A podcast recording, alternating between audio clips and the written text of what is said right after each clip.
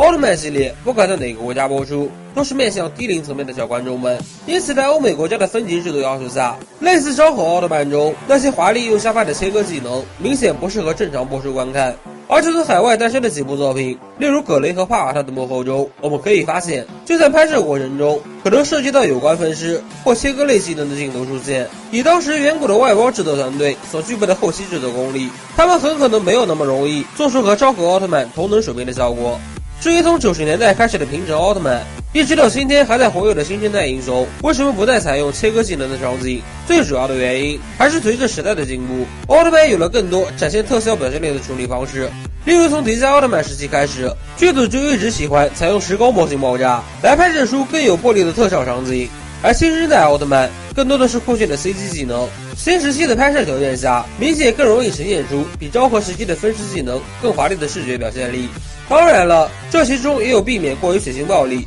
不适合孩子观看的考量存在。迪迦 TV 第十六话的二面四大鬼已经成为了整个奥特曼系列史上最后一名被切割技能斩首的敌意角色。虽然迪迦在那一话使用的切割技能比起昭和系的表现手法来说已经温和了很多，以后这样的画面或许真的不再有机会能看到了吧。以上就是本期视频的全部内容，喜欢还请点赞关注支持。这里是阿泽，我们下期再见。